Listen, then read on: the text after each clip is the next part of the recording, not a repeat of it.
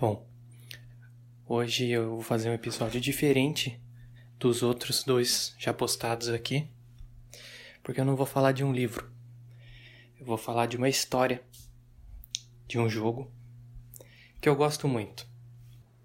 É um RPG que tem uma história muito bem desenvolvida, com questões filosóficas muito interessantes que eu acho bem pertinentes para serem trabalhadas aqui com algumas referências filosóficas.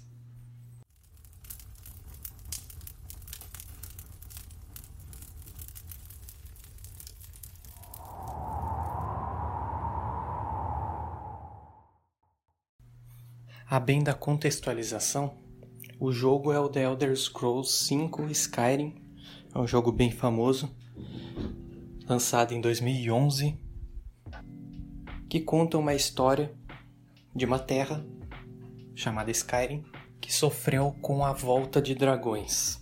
Especificamente, o que eu quero contar sobre esse jogo é a história de um dragão. Um dragão que é uma das principais figuras dentro da história do jogo. Esse dragão ele se chama Partonax. Em um período muito distante no universo que esse jogo abarca, houve o nascimento de um dragão, um dragão chamado Alduin, que ele tinha como premissa a dominação do mundo. Esse dragão, ele se aliou aos outros dragões e começou uma guerra contra os humanos para dominar e poder conquistar tudo, todos os impérios e todas as civilizações. O irmão desse dragão é o Partunax, e ele, depois de um tempo, na guerra, ele percebeu que o seu irmão se corrompeu. Ele não estava guerreando mais meramente pelo poder, mas só pelo puro ódio. Ele não queria mais a conquista, ele queria só a destruição. E por isso, ele optou por ir contra o seu próprio irmão na guerra. Dessa forma, ele se aproximou dos humanos e ensinou eles algumas técnicas, algumas habilidades de magia para que eles possam enfrentar os dragões de forma mais efetiva. Isso foi determinante para a guerra. O que antes estava totalmente a favor dos dragões, por serem muito poderosos e utilizarem magias muito fortes contra os humanos, os humanos, preparados agora com os novos poderes que Partonax os deu, os ensinou, conseguem vencer os dragões e conseguem expulsar Alduin.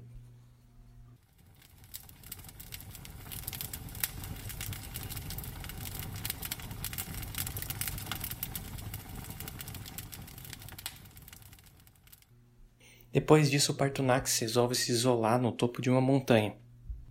E aí, a partir desse ponto, que o jogador começa o jogo.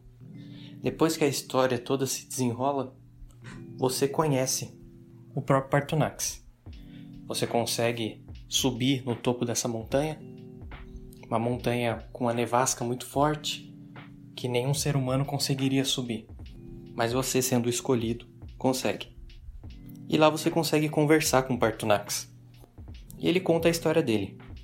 No decorrer da história, você também encontra um grupo armado chamado de Blades, que eles têm um intuito de restaurar a ordem antiga naquele reino. E para que isso aconteça, eles têm o intuito de matar Partunax. Você, como protagonista da história, você pode optar por matar Partunax ou não. Matando Partunax, você escolhe o lado dos Blades e não matando, você escolhe o lado do próprio dragão. E é aí que começa a discussão sobre se você deve ou não matar Pertunax. Em questão da história, o que eu quero trabalhar aqui no, na questão do dilema é isso. É essa escolha entre matar ou não o Partonax. E aí eu proponho para o meu querido ouvinte para pensar. Partonax, ele começou a guerra dos dragões contra os humanos justamente do lado dos dragões. Só que no meio ele percebeu que o seu irmão estava totalmente corrompido e os seus propósitos foram perdidos. Por isso ele optou por ajudar os humanos e essa ajuda dele foi essencial para os humanos serem capazes de derrotar os dragões. Depois disso, Partonax se isolou no topo de uma montanha e conversando com ele, ele explica o porquê que ele fez isso. Por conta da sua traição com os dragões, ele foi banido da sociedade dos dragões, por isso ele foi obrigado a viver com os humanos. E ele sabe da sua própria natureza. Na história, a natureza de um dragão é a natureza má. É uma natureza tem a tendência à destruição, à conquista e à dominação. E ele ciente disso, ele sabia que ele não podia conviver com outros humanos. Por isso ele se isolou e diariamente ele luta contra si mesmo, contra sua própria natureza, para conseguir superar esse mal natural, esse eu maligno que faz parte do seu ser. E desde então, ninguém nunca mais viu ele. Ele continuou lá durante eras, isolado e com muito esforço e com muita luta contra si mesmo, usando meditação, ele consegue superar esse mal e se manter em paz. Os Blades, eles têm a convicção de que um dragão desse porte, que tem poderes muito grandes, poderes que podem potencialmente destruir cidades e matar muitas pessoas, eles acreditam que o Partonax deve morrer. Até porque inicialmente ele começou a guerra contra os humanos e ele estava do lado dos dragões. Por isso ele apresenta um grande risco para a própria sociedade ele ser um dragão, convivendo entre eles. Um dragão que vive no seu mundo. E aí que começa o dilema. Você, ouvinte, você mataria Partonax? Você acreditaria nas palavras dele? Ou você acredita que ele deva ser eliminado justamente por conta do alto poder que ele tem e do potencial destrutivo que ele possui? Essa é uma discussão que há muito existe na internet, desde o lançamento do jogo, e as pessoas têm até uma tendência a se dividir nesse aspecto de acordo muito com as convicções que elas têm das coisas, de pensamentos, seja ideológicos, religiosos, enfim. E elas se justificam, cada um tem a sua justificativa. E aqui eu vou trazer algumas ideias que vão trabalhar um pouco com esse conceito. Com o conceito do mal. O que é mal? O que é ser mal? E também até que ponto você Matar Partonax te torna uma pessoa má.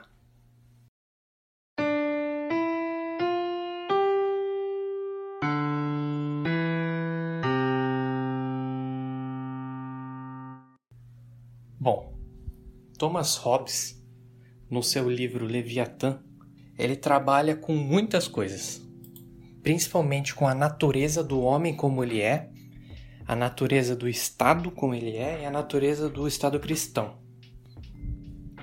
Então, o livro dele abarca muita coisa e especificamente alguns pontos são bem interessantes, que é uma visão dele sobre esse aspecto.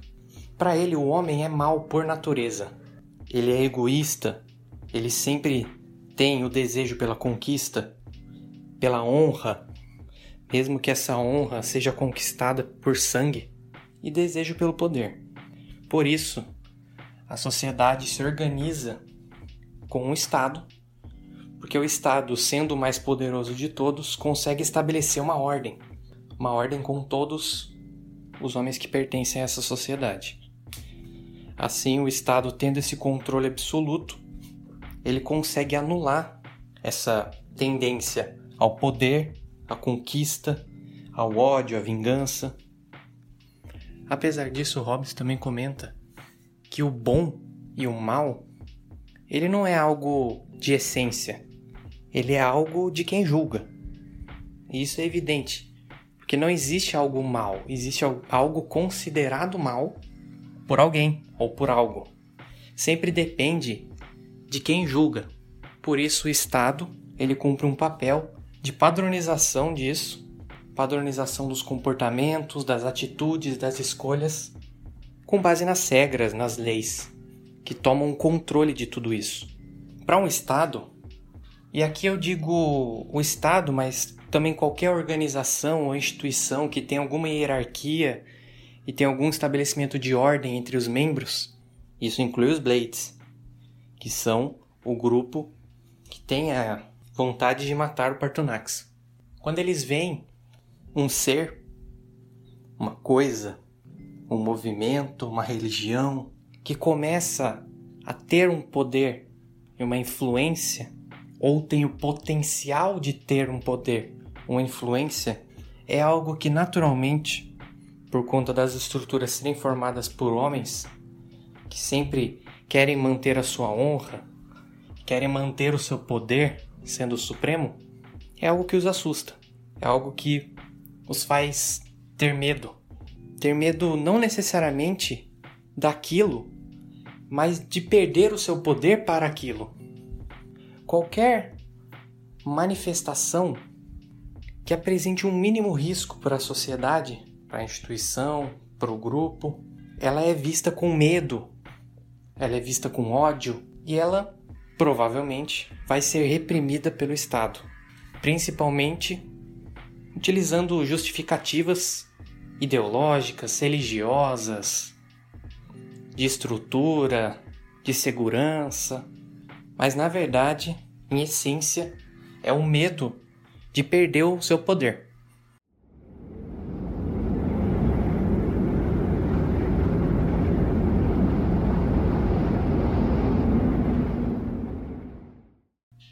Hobbes, ele afirma que os homens não devem olhar a importância do mal passado, mas só a importância do bem futuro. Então, o único motivo por uma lei do homem, de acordo com Hobbes, para aplicar um castigo ou uma punição é para que seja com a intenção de corrigir aquele que ofendeu as leis ou ser um exemplo para os outros. Se essas características elas não são consideradas, se elas não são aplicáveis ao caso, Thomas Hobbes classifica apenas como crueldade o ato de violência contra a pessoa ou aquilo. Nesse nosso caso, não é uma correção e não é um exemplo, visto que ele é o único dragão presente no mundo. Então, o que justifica a morte de Partonax? Partonax já se provou um ser bom, de certa forma, na perspectiva dos humanos, porque ele traiu os dragões em nome para evitar que o seu irmão Alduin conquiste tudo. E que ele sabe que seria uma conquista cruel, que não daria nenhum espaço para os humanos e provavelmente provocaria a, provocaria a extinção dos humanos. E ele sofre uma punição dos dragões, sendo banido do reino deles, sendo obrigado a viver junto com os humanos. Além disso, ele também tem uma força para conseguir superar a própria natureza do seu ser, para superar a própria maldade que está intrínseca no seu corpo dragão. Ele é uma criatura majestosa, muito poderosa, que consegue fazer magias, consegue atacar, consegue voar. Ele poderia simplesmente atacar os humanos. Ele poderia simplesmente saciar a sua própria vontade, a sua própria sede pela destruição, pela conquista, pela vingança. Mas não. Ele opta por se isolar no topo de uma montanha para lidar diariamente com esse ser maligno, meditar para conseguir controlar o seu próprio eu. Ele sabe do seu potencial, potencial destrutivo, potencial mortal para os humanos. Ele controla, ele luta contra isso todo dia os Blades se batem. Eles afirmam que a gente não pode confiar no Partunax. A gente não pode confiar, a gente não pode controlar. Um dia que ele simplesmente se render a seu próprio ser, a sua própria vontade, em causar destruição de tudo. Então a gente tem que matá-lo. Mas isso seria, na visão de Thomas Hobbes, uma correção ou um exemplo para os outros? Não, não seria. Então o que justifica matar Partunax? Além da manifestação do seu próprio medo, medo de perder o poder, ou talvez seja uma inveja por você mesmo não conseguir superar o seu ódio. Thomas Hobbes afirma que o homem essencialmente é mau. Ele é egoísta. Ele vai optar pela violência, pelo poder, pela sua saciação pessoal. O que diferencia o homem do Partonax? Na visão de Thomas Hobbes, não há diferença. Nessa história, a diferença é que o Partonax consegue superar essa sua maldade intrínseca ao ser. Os Blades não. Eles não conseguem, talvez, compreender o poder de Partonax. Eu não digo o poder dos dragões, das magias, não. O poder da consciência, o poder da razão, a sua própria inteligência emocional, física, psicológica. Ele trabalha consigo mesmo. Ele não precisa se provar para ninguém porque ele se prova para si mesmo de que ele consegue superar sua própria natureza, independente de qualquer coisa. E ele se isola. Ele sabe que convivendo com os humanos seria mais difícil. Ele também colocaria medo nos humanos, aumentaria esse risco dos próprios humanos irem contra ele. Então ele lá isolado, sem ninguém vendo ele, ele conseguiria trabalhar essas suas questões essa sua essência maligna e conseguir se superar cada vez mais.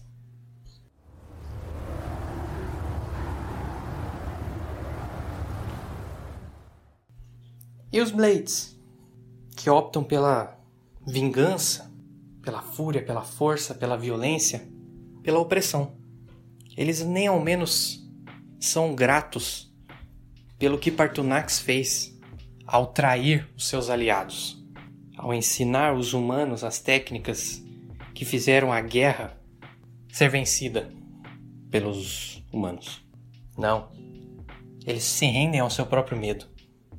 São quase inconsequentes com relação a isso. Eles simplesmente querem matar o Partonax. Isso é justo? Essa é a visão de Hobbes. Uma percepção que eu tive usando as leituras de Hobbes sobre esse dilema do Partonax. Você mataria Partunax? Faria sentido para você? Porque a maldade ela existe em todos nós. O que diferencia da gente para um criminoso ou uma pessoa maldosa explicitamente é externar esse mal, fazer com que esse mal chegue nas nossas ações, fazer com que a gente expresse ele de alguma forma, fazer com que a gente se renda à nossa natureza maligna. Então, quem é mal de verdade nessa história? Quem simplesmente se rende à sua emoção, não tem controle sobre o seu próprio ódio, sobre o seu próprio mal? Ou quem diariamente consegue lutar, controlar seus próprios impulsos pelo bem dos outros, pelo bem da sua concepção, pela sua visão, pautado na moral, pautado na razão. Porque não faz sentido, não tem motivo para ele atacar os humanos. Não é racionalmente explicável o ataque aos humanos. É puramente emocional. E ele sabendo, tendo controle por isso, controle disso, ele consegue ser uma criatura boa, se mantendo em paz, mantendo os outros em paz. E aí, eu relembro uma das várias frases memoráveis de Partunax para o protagonista do jogo. Essa é clássica. Ele fala: O que é melhor? Você nascer bom ou ter que superar a sua natureza maligna com um grande esforço? What is better, to be born good or to overcome your evil nature through great effort. Essa visão do Hobbes é muito interessante. A gente consegue relacionar bem com essa história, com esse dilema, com essa questão. E também quero trazer aqui o outro autor que sempre está presente nessas discussões sobre o mal, nessas discussões filosóficas que envolvem o bem e o mal, que é o arqui-inimigo do Thomas Hobbes, Jean-Jacques Rousseau, um autor que eu gosto muito, tenho um apreço muito grande, e ele tem uma visão diferente de Hobbes. Uma visão um pouco menos radical, eu diria. Rousseau acredita que o homem não é mal por si só. Ele não é simplesmente mal. Em natureza, o homem é bom. O homem ele é do bem, vamos dizer assim. Porque em um ambiente selvagem, em um ambiente que não tem uma hierarquia, uma questão explícita de poder, de honra, da sociedade mesmo no geral, nada disso faz sentido. Ser mal, vingança, ódio, para Rousseau isso não, não faz sentido. E aí que vem o mito do bom selvagem, famoso mito do bom selvagem, de que o homem deslocado de qualquer sociedade, qualquer organização que tenha uma estrutura de poder, ele é bom, porque ele tem que ser bom pela sua própria sobrevivência. E Rousseau ele acredita muito nesse questionamento. Por que que na sociedade tem tantos conflitos, tantas guerras, tanto ódio e muitas vezes em algumas alguns selvagens, algumas pessoas que vivem em isolamento, elas não têm essas características. Rousseau, para justificar esse pensamento, ele entrou na antropologia no estudo da antropologia. Então chegou a visitar sociedades isoladas para ver a diferença de quem é selvagem e de quem é, entre aspas, civilizado. É muito curioso isso. Porque a filosofia, tendo a sua visão antiga, ela sempre trata o humano da sociedade, o humano urbano, como o civilizado, que faz parte da civilização, porque ele está dependendo de regras de um Estado soberano e por isso ele é controlado, ele é abafado. E dentro daquela estrutura, ele se comporta, entre aspas. Ele não é selvagem, entre aspas. Por que entre aspas? Porque na visão do próprio Rousseau, o selvagem é o bom. Porque a partir do momento que o homem entra em uma sociedade, ele acaba tendo, adquirindo e sofrendo um sistema de poder, um sistema injusto, de classes sociais, de algumas pessoas, elas simplesmente são pobres porque elas nasceram pobres, enquanto outras são ricas porque nasceram ricas. E a sociedade vive em uma estrutura que mantém uma desigualdade, que mantém a relação do poder entre os, entre os soberanos, os líderes do Estado, e entre a população. E o resultado de tudo isso é o ódio, é a vingança, é a vontade de dominar, a vontade pelo poder, por vezes a vontade pela destruição a sociedade em um ciclo vicioso de maldade vira uma disputa pelo poder. Independentemente se isso significa pisar em cima dos outros, matar os outros, você tem que chegar ao poder ou tem que manter o seu poder, a sua hierarquia. E nesse contexto, quem é a pessoa que controla a sua própria emoção? Quem é a pessoa que nasce boa? Quem é a pessoa que consegue simplesmente ignorar o fato dela ter sido, dela ter sofrido desde o início da sua vida a opressão, uma sociedade que não faz sentido natural. Quem dentro das cidades é Partunax? Quase ninguém. Se é que há alguém, porque o ambiente não proporciona isso. O contato direto com as outras pessoas, a prisão moral, a prisão que as pessoas vivem, que se chama Estado, de acordo com Rousseau, não permite com que você seja indiferente a isso. O ambiente, ele é avassalador para você. E Rousseau fala, um homem, ao se isolar, ele consegue promover a sua bondade estando isolado. Porque no seu isolamento, não há outras pessoas, não há um controle do Estado, não há uma hierarquia, não há poder, não há ódio, não há vingança. Há só ele. Ele consigo mesmo. E aí que a pessoa consegue entender a si mesma com mais facilidade. Essa pessoa consegue superando tudo aquilo que ela absorveu da sociedade e consegue retomar naturalmente a sua bondade que é intrínseca ao seu ser, na visão do autor.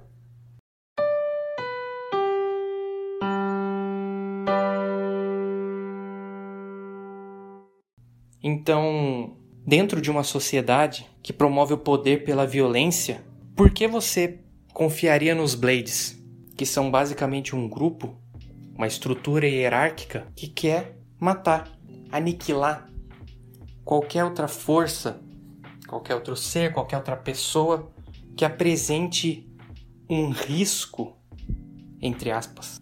Qual é o risco? Qual é o maior risco que a sociedade tem?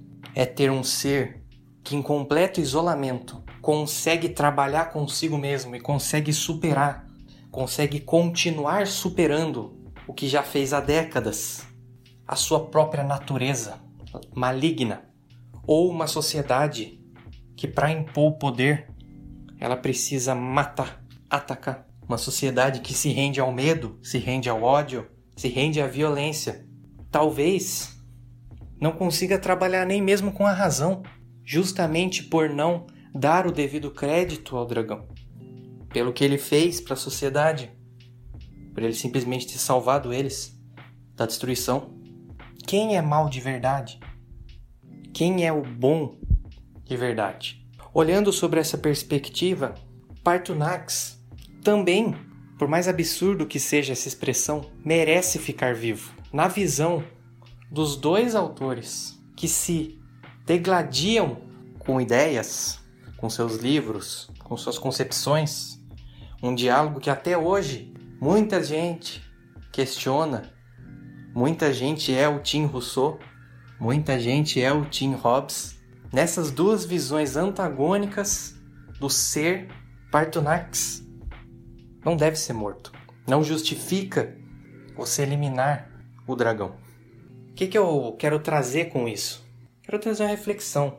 O intuito aqui não é contar a história do RPG, do jogo, é trabalhar com o que o jogo traz, que é algo que já existe no mundo que a gente vive.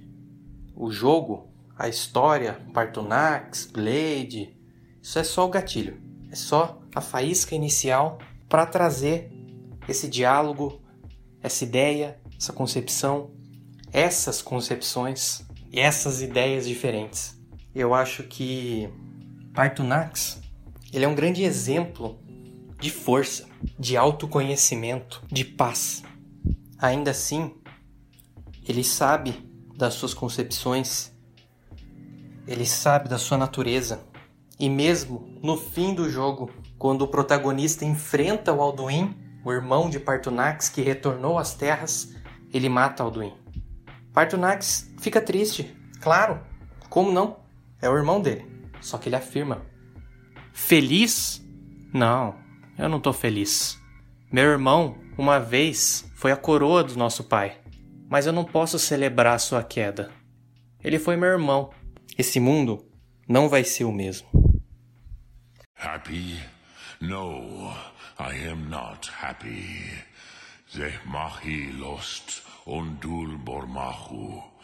Alduin was once the crown of our father Akatosh's creation. But I cannot celebrate his fall. Zutiraz Ach Ochma. He was my brother once. This world will never be the same. E o mais interessante disso tudo é que isso é muito válido para a gente. A gente precisa de um espaço, precisa de um isolamento periódico para a gente poder conseguir olhar para nós mesmos, para a gente poder sair um pouco de tudo isso, dessa sociedade urbana. Claro, para quem vive no urbano, sociedade que suga muito da nossa energia, suga muito de quem a gente é de verdade. Muitas vezes tumultua as nossas ideias, embaça a nossa visão sobre nós mesmos e faz com que a gente se renda à nossa emoção, se renda àquilo que a gente é.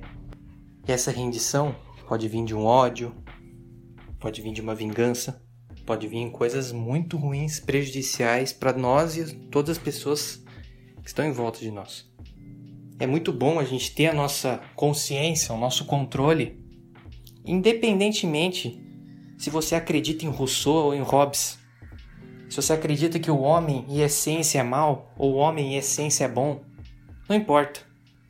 Independente da sua visão, da sua opinião, você tem que ter um meio de buscar você mesmo, buscar a sua paz, buscar quem você é e não sofrer com o que você mesmo pode trazer.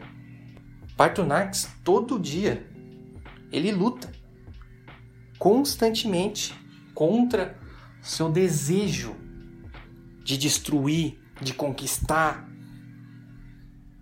Como eu falei, ele é uma criatura poderosa. É um bicho gigantesco que voa, tem magias, tem tudo. É um clique para ele destruir cidades. Mas ele luta contra isso. Ele consegue. Você pode afirmar para mim que é só um jogo, que é bobeira pensar nisso, ficar pensando em historinha de dragão, essas coisas aí não vão levar nada, não condiz com a realidade. Tudo bem. O importante é a reflexão. Se por algum momento na conversa você conseguiu refletir só um pouquinho sobre alguma coisa, qualquer coisa, só refletir. Meu trabalho aqui já está feito. Já estou feliz. Você pode ou não acreditar em Partunax. Se quiser no jogo, você pode ir lá matar ele. Só lembra de que a única pessoa que convive sempre com você mesmo é você. A todo momento. Então você tem que saber lidar com você mesmo, com a sua natureza, com a sua essência. Por mais que pareça que a sua essência seja algo de fora, saiba que não é. A sua essência está dentro de você. Mas como é que a gente consegue descobrir ela? Cada um tem o seu jeito.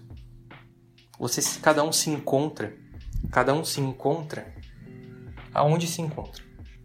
O importante é a gente sempre, cada vez mais evoluir, cada vez mais lutar contra tudo que traz coisa ruim pra gente, tudo que pode trazer coisa ruim para os outros e melhorando, sendo pessoas melhores. Sejamos Partunax, constantemente lutando contra as coisas ruins. E Partunax, ele afirma, em uma outra expressão também muito forte dele, uma resposta que ele tem a toda essa carga emocional que tem uma força tão grande que tem o poder de destruir. Ele responde isso.